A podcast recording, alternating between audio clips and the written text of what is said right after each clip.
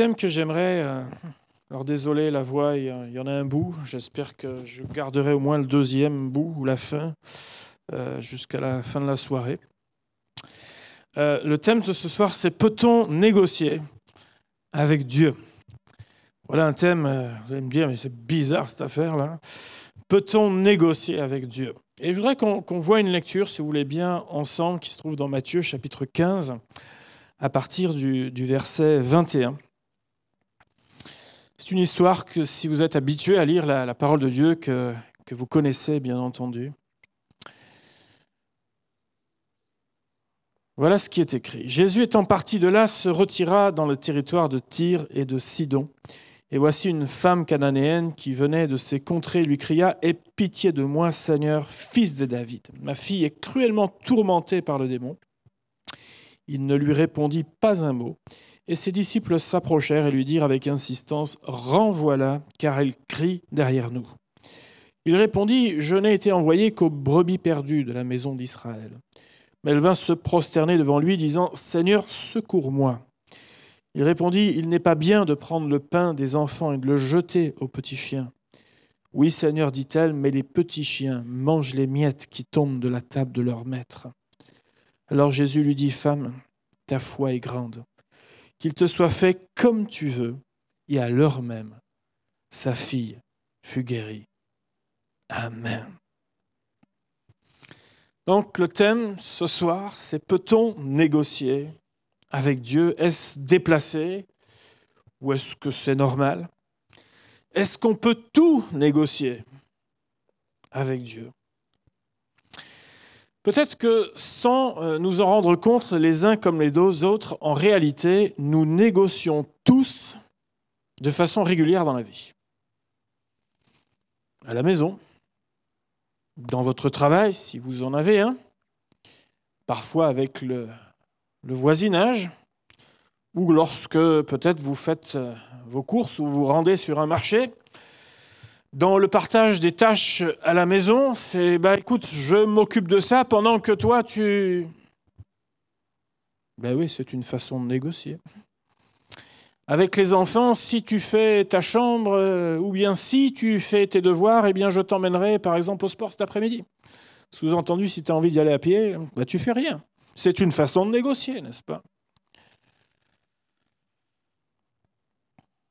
La manière parfois de se répartir le travail dans notre emploi ou lorsque nous travaillons à plusieurs, euh, dans la façon dont nous l'exprimons. Mais je ne peux pas m'occuper de ça, de ça, de ça. Alors d'un seul coup, bien, voilà, quelqu'un vient et dit bah, écoute, je te prends ça, moi je te prends ça, oui, mais moi alors je vais m'occuper. Et, on négocie en fait. On ne se rend pas compte, mais on négocie beaucoup plus qu'on ne le pense. Je vous prête la tondeuse puisque vous n'en avez pas, cher monsieur le voisin. Mais pendant ce temps-là, vous allez peut-être tailler la haie deux fois par an qui est commune à tous les deux. C'est une façon de négocier. Pour obtenir un rabais ou un service supplémentaire lorsque vous achetez quelque chose. Ah, je veux bien acheter votre truc, mais rajoutez-moi un peu, plus de garantie. Là. Ah non, non, vous rigolez. Là. Non, non, je veux plus. Ou alors, euh, quand on fait les vides-greniers, le principe même, si vous achetez au prix, c'est que vous n'avez rien compris. Le principe même d'un vide-grenier, c'est de négocier. Il faut négocier. Et sur certains marchés euh, euh, dans le monde, dans d'autres pays, euh, si vous négociez pas, mais vous êtes un touriste, c'est pas possible. Il faut négocier. Il faut négocier. On prend du temps et ça fait partie du jeu. C'est le président Kennedy qui a pu dire ne négociez pas avec vos peurs, mais n'ayez pas peur de négocier. Le but d'une négociation est d'obtenir quelque chose. On est d'accord avec ça? On est conscient aussi que quand on négocie, on ne peut pas toujours tout obtenir. Négocier, c'est accepter aussi de temps en temps de perdre. Je peux perdre dans une négociation. Alors dans la Bible, certainement qu'on en a un exemple ici. Plusieurs histoires parlent de ces moments où des personnages vont négocier ou bien, je vais employer peut-être un terme qui va peut-être davantage nous rejoindre dans la culture biblique qu'ont quelques-uns, euh, plaider une cause auprès de Dieu Peut-être qu'on préfère cette expression, plaider une cause auprès de Dieu ou encore intercéder. Vous avez ces images peut-être là qui sont, euh, voilà quoi, pouvoir projeter si tu viens aller euh, un petit peu plus loin. Voilà, donc ça je l'ai déjà dit. Et donc la suivante. Voilà l'image qu'on a de la négociation qui va arriver. Euh, c'est suisse hein, ce soir, faut pas. C'est pas de la faute. Non, non, ça, va venir. Vous inquiétez pas. Voilà, merci. Donc, vous avez quelqu'un qui est euh, sur la photo de gauche, sur votre gauche, qui est en train d'argumenter. De, de, Ce n'est pas un Italien, mais presque, on parle avec les mains, on argumente. Euh, voilà, c'est comme ça. Jusqu'à un moment donné, dans une négociation, ce qu'on souhaite avoir, c'est une poignée de main. Quoique, pour certains, ça suffit pas, ils préfèrent encore un écrit. Parce que dans le monde dans lequel on est, une poignée de main, c'est... Je ne sais pas combien de temps c'est valable. Mais le but est ça. J'argumente, je, fais, j'avance ce que j'ai, tu, me dis ce que tu as à me dire, et puis euh, le but c'est qu'au final, on tombe d'accord. Parce qu'on a un intérêt commun. Le but c'est qu'on tombe d'accord. Et c'est un peu à l'image de cette femme. Qu'est-ce qui nous pousse à plaider une cause C'est un besoin, c'est souvent une situation qui est délicate, que nous ne pouvons pas gérer seuls, comme à l'image de cette femme. Il y a quelque chose qui, euh, par exemple, peut nous arriver tous un jour ou l'autre euh, dans la vie, et même à plusieurs reprises de ces situations qui semblent compliquées, comme cette femme était en train de vivre quelque chose qui la dépasse. Et elle entrevoit dans la personne de Jésus une possibilité pour que quelque chose change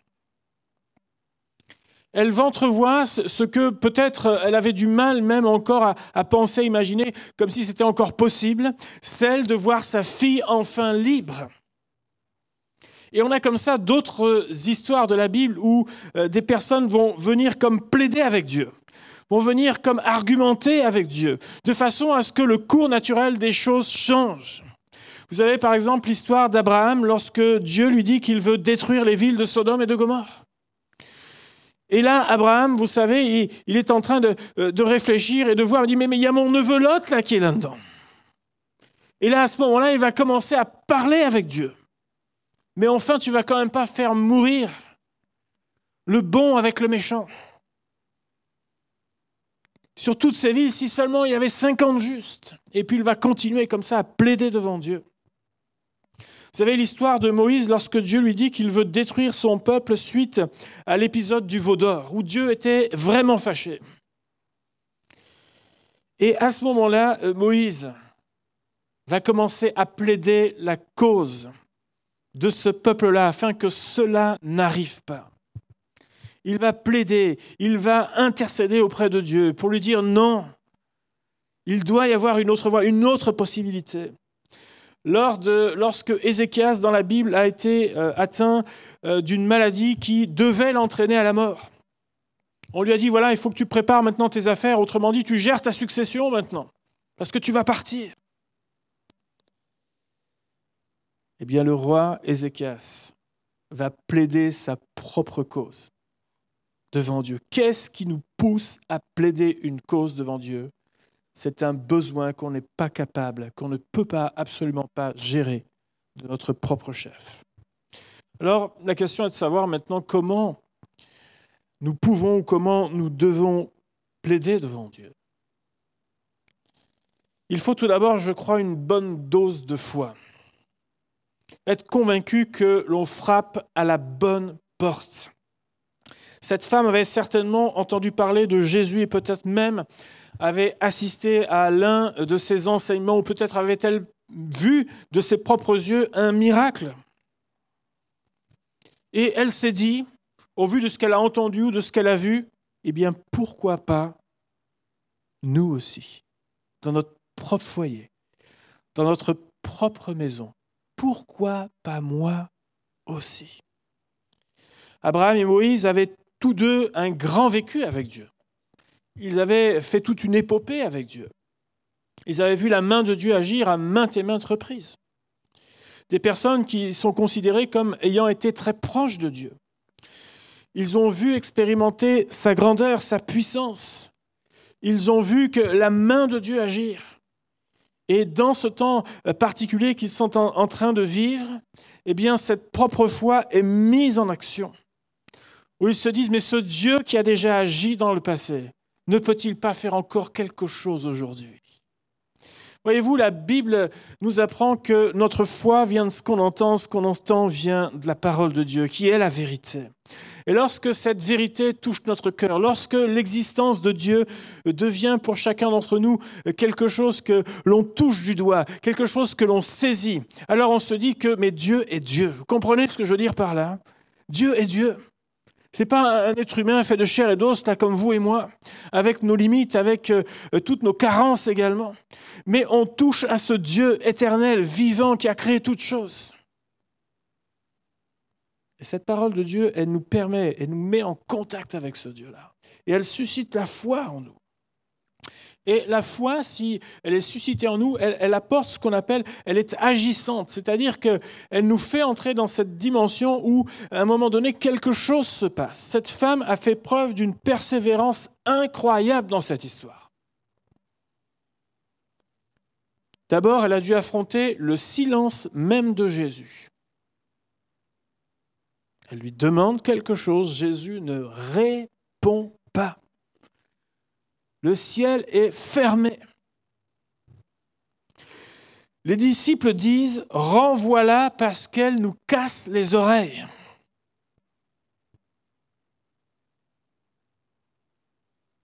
Autrement dit, on en a assez de te voir, c'est bon, t'as pas compris.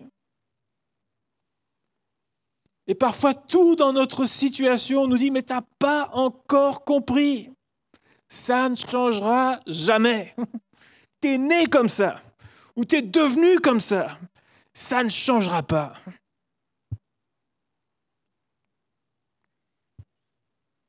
L'argument même de Jésus, désolé, mais ce n'est pas mon travail.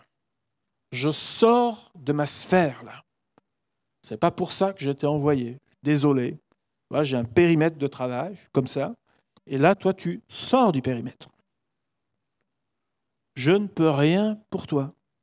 Voilà la réponse. Fin de non-recevoir. Quand Jésus prononce une parole, c'est pour lui dire fin de non-recevoir, juste au cas où elle n'est pas comprise encore. Parce que la, plus, la barrière qui, qui retient, c'est qu'elle est étrangère. Et ça, c'est une barrière importante. Et tous ceux qui, euh, ici, sont d'origine étrangère, vous comprenez parfois ce que ça veut dire d'être étranger. Parce qu'un étranger doit souvent prouver deux fois plus que les autres qu'il est compétent dans quelque chose. Parce que quelque part, il sera toujours étranger. Donc il doit prouver davantage que les autres, parce qu'il y a tellement de préjugés par rapport à un étranger. Pas de chance, t'es pas d'ici, t'es pas de chez nous.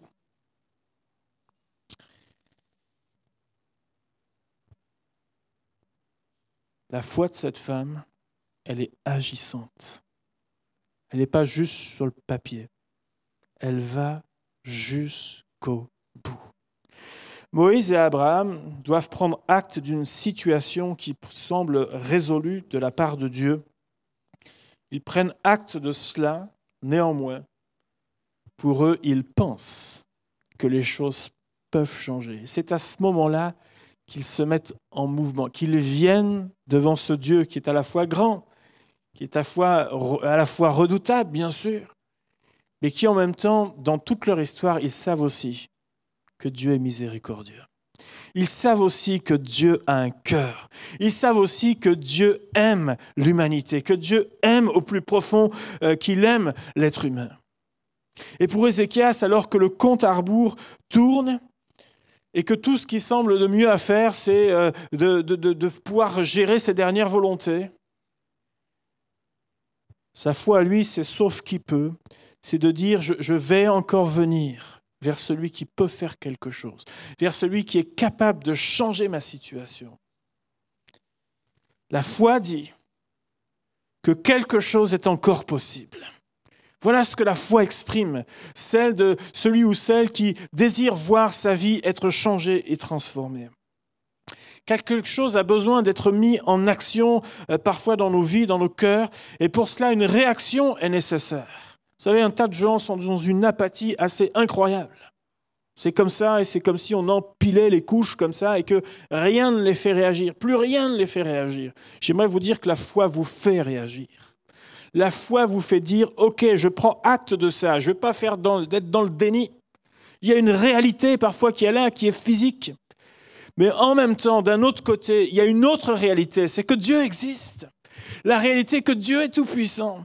La réalité que les choses peuvent changer quand Dieu est présent. Maintenant, une autre chose qui est importante dans euh, le fait euh, de s'approcher de Dieu et euh, d'entrer donc dans le fait de plaider quelque chose, c'est que plaider ne signifie pas exiger. La négociation est parfois vue comme un rapport de force. Vous avez même des images, je ne vous la projette pas ce soir, mais une image de quelqu'un, vous savez, qui reçoit un autre, qui est assis sur un grand fauteuil et euh, qui reçoit deux autres personnes sur un siège pour enfants. Venez, on va négocier. Vous avez quelque chose à dire? Puis là, on sent bien qu'on est dans un rapport de force on sent bien qu'on a quelqu'un qui veut écraser, qui veut, qui veut dominer quelque chose. On n'est pas du tout dans ce rapport-là avec Dieu. Lorsqu'on vient à Dieu, c'est celui qui nous aime qu'on vient rencontrer. Lorsqu'on vient à Dieu, il ne s'agit pas de dire je vais te faire plier ton bras ou quoi que ce soit. Il s'agit de s'approcher de celui qui, euh, d'avance, a tellement de, bons et bons projets, de bons projets pour chacun d'entre nous, de bonnes choses, de bons projets pour chacun d'entre nous. Plaider, c'est se mettre entre et faire en sorte que deux camps se rapprochent. Il n'y a absolument aucune arrogance ni aucune exigence dans l'attitude de cette femme. Vous avez remarqué ce qu'elle a fait? Elle s'est prosternée devant Jésus. Les portes sont en train de se fermer, de se claquer sur son nez. Je dirais même qu'humainement parlant, c'est violent ce qui se passe. On crie mais on ne m'entend pas. On veut même me chasser parce que je dérange. Et cette femme-là, elle voit en Jésus la possibilité d'un changement et elle se prosterne devant Jésus. Ézéchias, la Bible nous dit qu'il a prié et répandu d'abondantes larmes devant Dieu. C'est comme si, vous savez, il y a des moments dans la vie où, vous savez, quand il vous arrive un certain nombre de choses, c'est comme si toute votre vie passait comme un flash. Vous avez l'impression de faire comme ça, vous rembobinez très rapidement un petit peu tous les épisodes importants, pas importants, les, choses peut-être que vous avez ratées, etc. Tout revient comme un flash. Et moi, je pense que la vie d'Ézéchias, elle passe à ce moment-là comme un flash. Et il se dit, voilà, j'arrive, c'est au bout, c'est la fin. Et pourtant, il va se dire, mais j'ai marché avec Dieu. Est-ce que ce Dieu-là, il ne peut pas encore faire quelque chose pour moi? Et là, il répand sa vie, il répand son cœur devant le Seigneur. Et on voit que Dieu va voir cette attitude de cœur. Dieu va voir l'attitude de cœur de cet homme. De même, Abraham vient de recevoir, vous savez, juste avant que Dieu lui dit qu'il va euh, détruire Sodome et Gomorre. Il vient juste de recevoir la concrétisation de la promesse de sa descendance. C'est-à-dire qu'en gros, l'année prochaine, c'est bon, la descendance, elle sera là. Enfin, tant attendu. Et même quand Dieu va dire à Moïse, je vais détruire le peuple, vous savez ce qu'il va lui dire? Il va lui dire, mais je ferai de toi une grande nation. Autrement dit, ces deux personnages-là, eux, ils sont tranquilles. Leur avenir personnel, il est assuré, qu'on comprenne bien. Eux, leur vie continue et je dirais, elle continue bien avec Dieu. Et pourtant, ils ne vont pas se satisfaire de cela. Leur avenir personnel étant assuré, cependant, ils vont plaider au nom de la justice de Dieu. Abraham va commencer à intercéder. Lorsque Moïse va prier euh, et s'adresser à l'Éternel, les, arguments qu'il va avancer devant Dieu, c'est Mais on n'a pas fait tout ça la délivrance du peuple, tout ce que tu as fait jusque-là, tout ça pour en arriver là. Ou qu'est-ce que les nations étrangères vont même penser, imaginer en se disant, mais Dieu a fait tout ça, tout ça pour les, tuer au désert C'est ça Et il rentre comme ça en prière avec Dieu.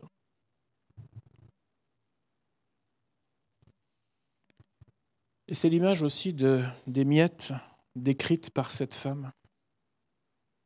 Non, je ne mangerai pas le pain, c'est-à-dire, ok, je ne suis pas du peuple.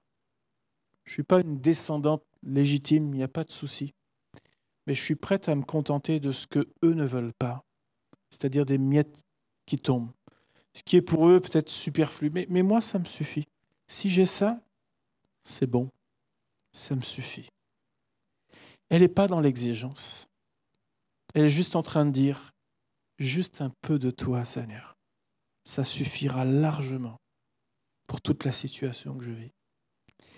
Et c'est exactement aussi juste, Seigneur, ton intervention, juste ta patience, Seigneur, dans telle ou telle situation. Juste ça. Et ça suffira. Juste ça, Seigneur. Au travers de tout cela, je crois que Dieu voit surtout l'attitude de cœur, non seulement de cette femme, d'Abraham, de Moïse, et même de ce roi Ézéchias. Dieu voit leur attitude de cœur. Et cela répond à l'amour que l'on peut avoir envers quelqu'un. Cette femme avait, euh, bien sûr, comme toute maman, euh, un amour euh, pour sa fille. Elle voulait le meilleur pour sa fille. Elle n'aimait pas la voir souffrir sans ne pouvoir rien faire. Abraham avait de l'amour, bien sûr, pour son neveu et pour toute la famille qui était là. Moïse avait un amour pour le peuple de Dieu, bien entendu. Il s'était bien sûr attaché à ce peuple, à ce peuple-là. Et nous sommes tous, on doit comprendre qu'on est tous sur le cœur de Dieu. Jésus a rendu possible ce qui est impossible par nos propres forces, au travers de son sacrifice à la croix. Alléluia. Par son sacrifice, la justice de Dieu est satisfaite. Il a payé le prix pour mon pardon pour votre pardon, il a payé le prix pour ma réconciliation, votre réconciliation. Il a payé le prix pour notre liberté, à chacun d'entre nous.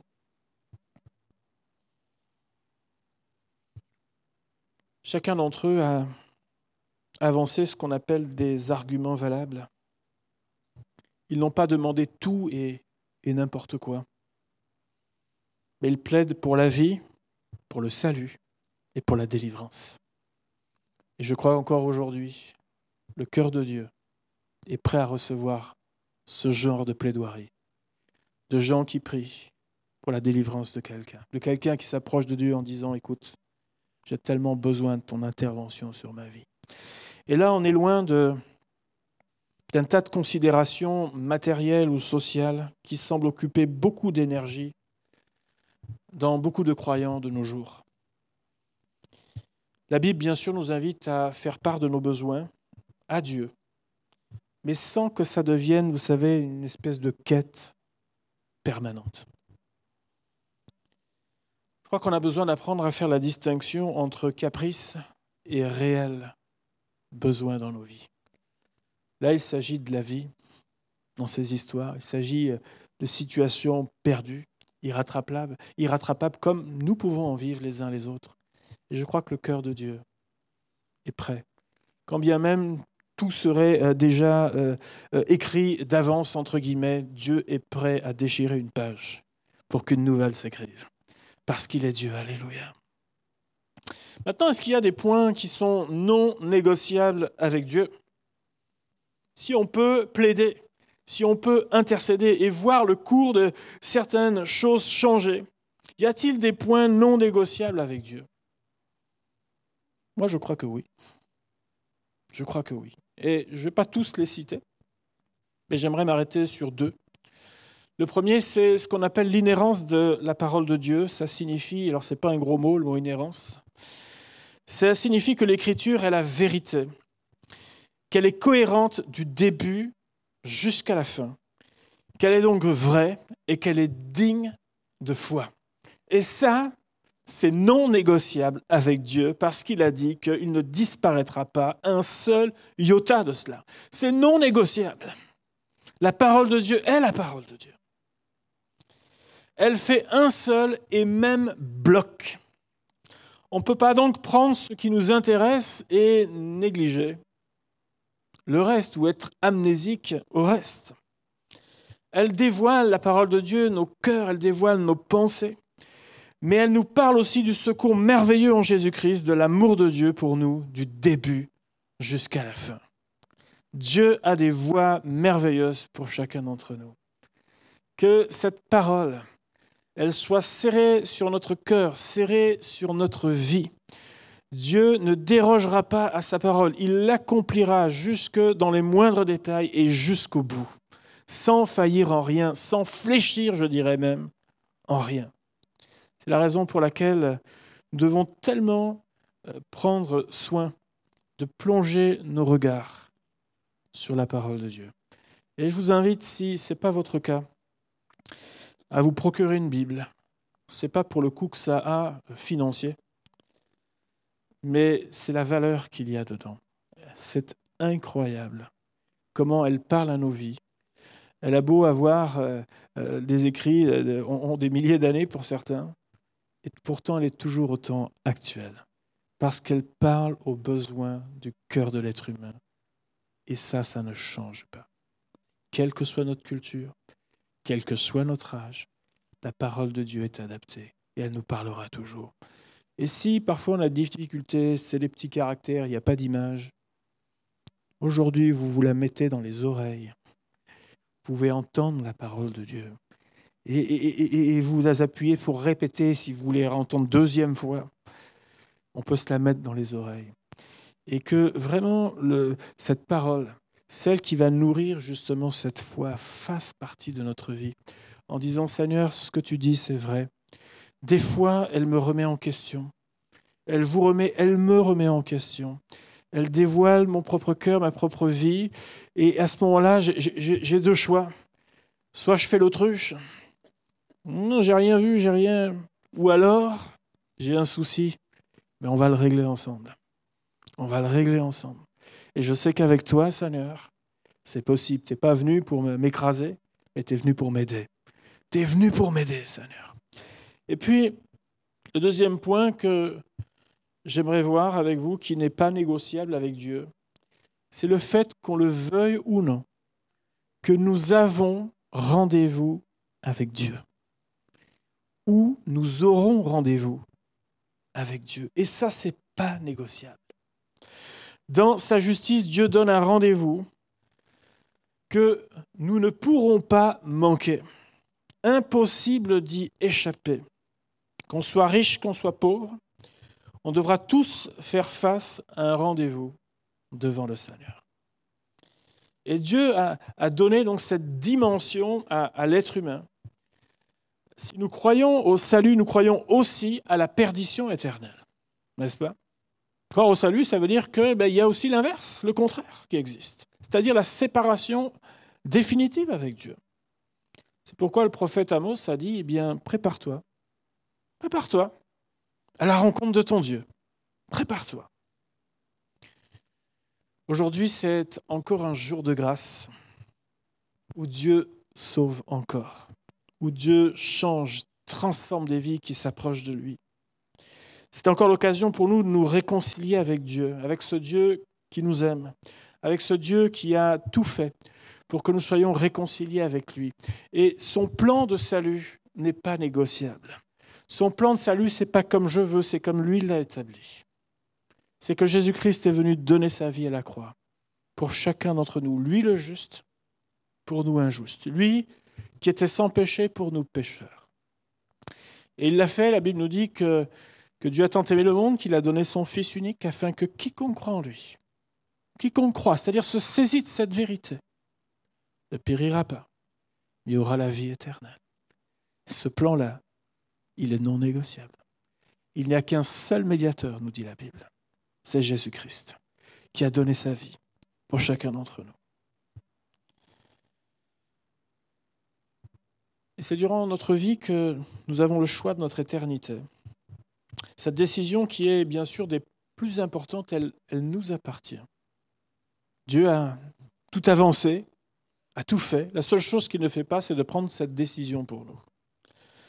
il n'y a que deux choix. C'est soit de se dire je passe l'éternité avec Dieu, ou bien je passerai cette éternité séparé de lui. Il y a deux endroits bien distincts au final dans la parole de Dieu. Vous avez peut-être suivi, et c'est la, dernière image, tu veux bien la mettre, euh, au milieu de toutes justement les négociations pour euh, la retraite, là actuellement, le, plan de, de, réforme des retraites, vous avez certainement suivi le décès soudain de Kobe Bryant. Voilà, ça vous dit quelque chose. 41 ans, qui est décédé avec sa fille et puis d'autres personnes qui étaient aussi présentes dans ce fameux hélicoptère. Euh, cet homme a été un, joueur emblématique de basket, euh, des fameux euh, de cette équipe des Lakers, et connu mondialement, bien sûr, pour un, talent hors pair, fait partie des grandes légendes, ce qu'on peut appeler du, basket. Beaucoup d'enfants ou de jeunes qui sont dans les clubs de basket ont le t-shirt de Kobe Bryant. C'est comme ça. Ils l'ont comme d'autres ont, ont d'autres à, à, certaines époques. Ils ont ça. Et à la suite de son décès, tout, le, monde, tout le monde sportif, bien sûr, et même au-delà, euh, s'est ému, bien sûr, de, de cette situation. Comment ne pas l'être À 41 ans, ce n'est pas un âge pour partir, n'est-ce pas? Bon, c'est vrai que les autres personnes de l'hélicoptère qui ont subi le même sort, on en a fait beaucoup moins, certes. Certains ont voulu en profiter pour rappeler des affaires un peu douteuses peut-être concernant euh, euh, certains épisodes de sa vie, avec tout ce que cela peut déclencher, vous imaginez, comme réaction des fans dans un moment où les fans sont plutôt touchés. Mais devant Dieu, peu importe notre célébrité terrestre de ce que les gens même retiendront ou pas de nous. Le plus, le plus important, c'est suis-je réconcilié avec Dieu? L'aumônier, euh, et ça, c'est qu'aux États-Unis, je pense qu'on voit ça, mais l'aumônier, il y a un aumônier dans l'équipe, justement, dans cette équipe de basket. Et l'aumônier de cette équipe a pu écrire ceci à l'équipe de, à l'équipe de basket. Rien ne peut nous préparer au départ d'un être cher ou d'un être que nous admirons et respectons de manière significative. Mais les défis de la vie sont gagnés et perdus dans les tranchées de votre foi. Accrochez-vous à cela. Et là, c'était concernant, bien sûr, toutes les personnes qui restent, sachant ce qu'elles étaient en train, bien sûr, de traverser, une personne qu'elles ont côtoyée, connue, certains ont, on jouait peut-être avec ou on commençait à, jouer avec. Euh, et, bien sûr, c'est toujours quelque chose qui, touche, mais en même temps, cet aumônier, je trouve, ramène les choses à l'essentiel. Vous pouvez traverser n'importe quelle tempête dans votre vie, même une qui peut vous emporter, comme ça a été le cas de Kobe Bryant. Mais une chose est certaine, ce qui vous permettra de tenir, ce qui vous permettra de traverser, et ce qui restera au final, c'est votre foi. Vous savez, les premiers croyants de l'Église persécutée, on leur, prenait tout. Ils étaient obligés de fuir, on leur volait leur toit. On les poursuivait, certains ont été arrêtés, certains ont été torturés, etc., nous dit la Bible, les histoires sont sordides. Il y a une chose qu'on n'a jamais pu leur enlever. Une chose. C'est la foi en Dieu cette réconciliation. Bien-aimé, si tu as cette foi en Dieu, tu peux traverser ce qui peut subvenir dans ta vie. Et tu peux même voir la main de Dieu, comme cette femme a vu la main de Dieu. Elle a mis sa foi en action. Tout lui disait non, c'est pas pour toi. Et pourtant, elle a vu la gloire de Dieu elle a vu la main de Dieu. Parce que elle est allée jusqu'au bout en disant, même un tout petit peu de Dieu, même si je vis pas tout, même si je n'ai pas tout compris, même si je n'ai pas l'histoire, juste un peu de Jésus, ce sera suffisant. Ce sera suffisant par rapport à tout le reste. Bien aimé. La faucheuse est passée pour Kobe Bryant. Elle passera un jour. Je l'espère pas euh, pour tout le monde demain, bien entendu. Ça fait beaucoup. Mais elle passera un jour. La question est de savoir, suis-je réconcilié avec Dieu? Est-ce que ma foi est vivante? Ou est-ce qu'elle s'arrête au moindre obstacle? Bien-aimé, peut-être tu as quelque chose à plaider qui est tout à fait légitime.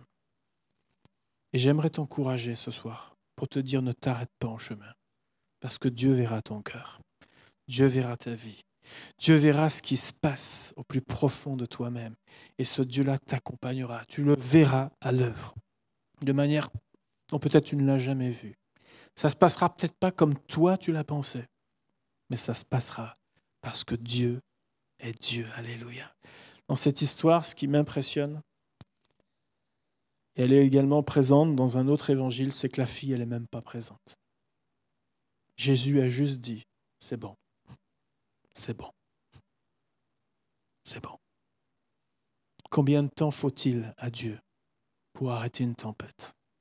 Combien de temps faut-il à Dieu pour dire stop dans une situation Combien de temps faut-il à Dieu pour te sortir de quelque chose dont tu as du mal personnellement? Ce n'est pas un problème pour Dieu c'est souvent un problème pour nous. Bien-aimés, je vous invite simplement ce soir à vous approcher d'un Dieu vivant.